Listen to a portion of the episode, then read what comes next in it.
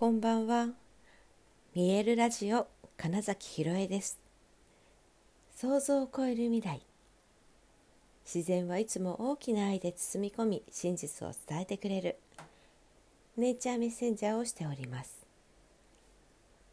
はい、改めましてこんばんは。2022年9月15日、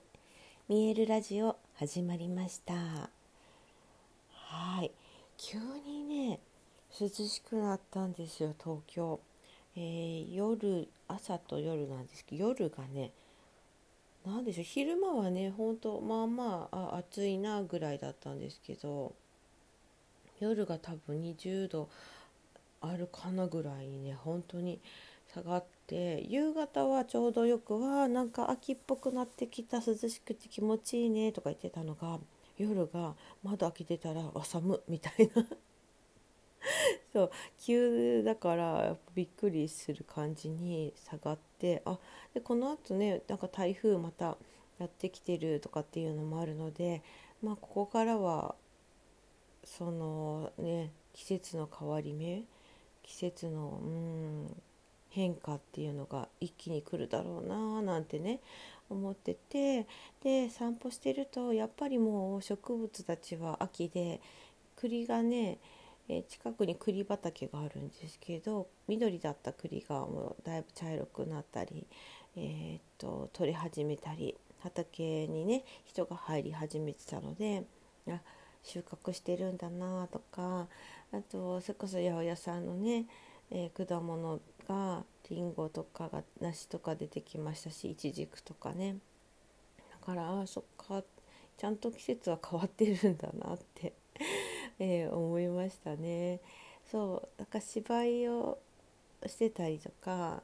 あとなんかイベントが続いたりとかってするとなんとなくそう季節というものを感じにくい時期もあるんですね。そもそもよく私話してますけど日にちとか曜日とか全く あれってなる時とかもあるくらいなのででそうするとでも季節は結構まあまあお散歩とかしてるとね、うん、あの意識はできるけれどもそれでもあれそういえばみたいな。うん、でやっぱこれがあの感じられる場所にはいたいなって思うんですよね。あの少なくとも全くだから、うん、景色が変わらないとか、うん、なんだろうな食べ物とかも同じものしかないとかっていうのよりは何かしらこの四季を感じられるものがある場所にいたいって思うなって思いました。うん、だからあのー、多分常夏みたいな場所 はなんか一時期住むのはいいけどずっと住むには違う私にとってはなんとなく違うのかもしれないなとかね、うん、いうこともちょっと考えたりしました。はいこうそまあ、育ったのが北海道だけど、まあ、やっぱり春夏秋冬しっかりあってで今長いのは東京にいるけども東京もやっぱその四季というものがあってって言った時に変わっていくからこそ、うん、感じるものが変わるっていうで体がそれに対応していくみたいなのが結構もうそれが染みついてるってことですねだからそこを感じ続けたいってことですよ。うん、感じるってやっぱりねそれぞれ違うじゃないですか一番違うのが感じることだと思うんですよ。うん相手が感じてることをもし感じ取ろうとした時に自分に置き換えるしかなくてというか自分の体にあっそういうことかって思うけどそれ自体のうんなんか変換する時にどうしたってその人の言葉を使うって思ったりすると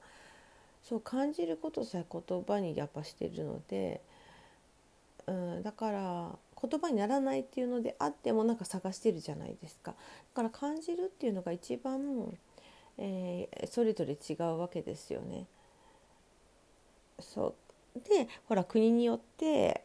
一つあの、うん、とこの感情にこんなに言葉があるんだよとかあ色でもすごいいろんな白があるよみたいな。あれなんだっけ？アラスカの方でしたっけ？ちょっと今出てこないんだけどその雪白い世界が多いところの人たちが白だけで、えー、なんか何十個も色が色の名前があるっていうのとかもそうじゃないですか。私たちにとって白ってもう多分10個ぐらいはあのほら紙質とかでしこれ白ですよって言っても同じ白に見えないっていうような体験は多分皆さんしてると思うので白だったら、10種類ぐらいはただちょっと暗っぽい白とか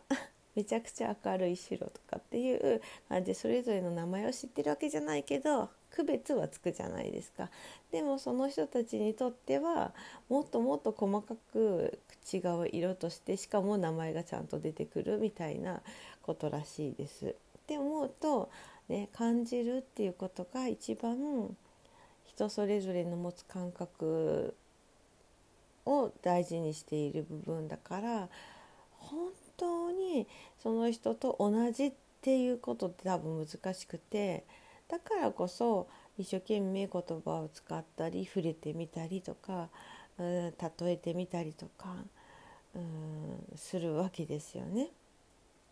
なのであの感じるっていうことをすごく大事にすることが実は自分自身を大事にすることにもすごくつながっていてそれで私は結構その見える体ほぐしで自分の体触ってどう感じますかとか触ることであこんなだったんだって気づくだけでも全然なんだろうな自分に向き合う時間になるなとかっていうのもあってあの瞑想がよくできないっていう人は考えちゃうからなんですね大体が。でえっ、と呼吸に意識を向けましょうっていうんですけど集中する時に、うん、でもそれがわからないというかその呼吸自体をだから意識してないから呼吸に意識を向きましょうっていきなり言われてもまずできなかったり余計考えちゃったり、えそれによって力みが生じたりとかね まあいろいろあるわけですね。そうだったらあの本当指とか爪とか何でもいいんだけど鼻 何でもいいけどすごいどっかパーツに触れてあかあれかな手首のその脈をを測るみたいなのでとかでもいいし実際その心臓胸の真ん中あたりに手を置いて、えー、鼓動心臓を鳴っているのを感じる方が多分まだね皆さんしやすいと思うんです。その呼吸を意識してくださいって言われてよくわかんないよ余計考えちゃうよっていう方は自分の体に触れてそれを感じるようにって集中してる間は多分考えられないのでえ心臓の音って言って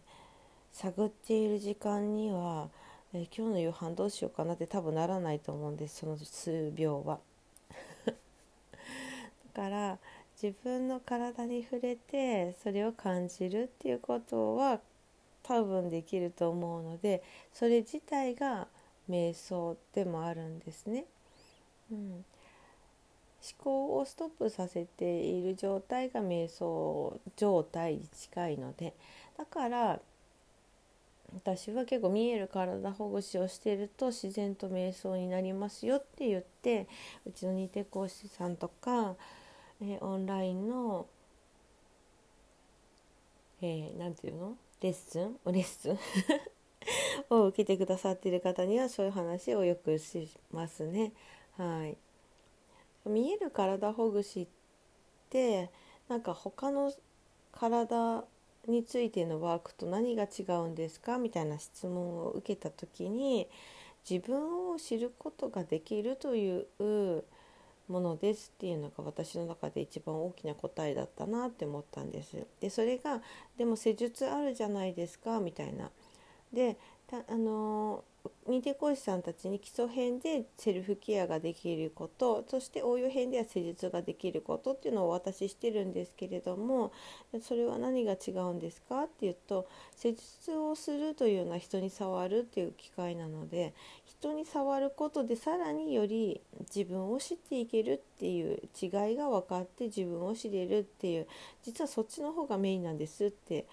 うん、答えた時になんかあっ自分でも改めてなるほどなと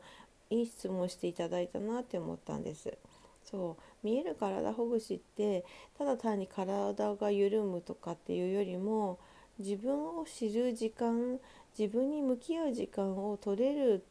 っていう自然と自分のことを知っていけるっていう、えー、ものなんだなっていうのをなんかちょっと今日は考えてたのでその感じるっていうことについて話したんだろうなと今なんとなく 思った次第です。はいということであの見える体保護しもしねえー、それどういうものかなって思った方は、えっと、LINE 登録などして是非体験レッスン受けてみてください。はいということで本日もご視聴くださりありがとうございました。2022年9月15日見えるラジオ金崎ひろえでした。おやすみなさい。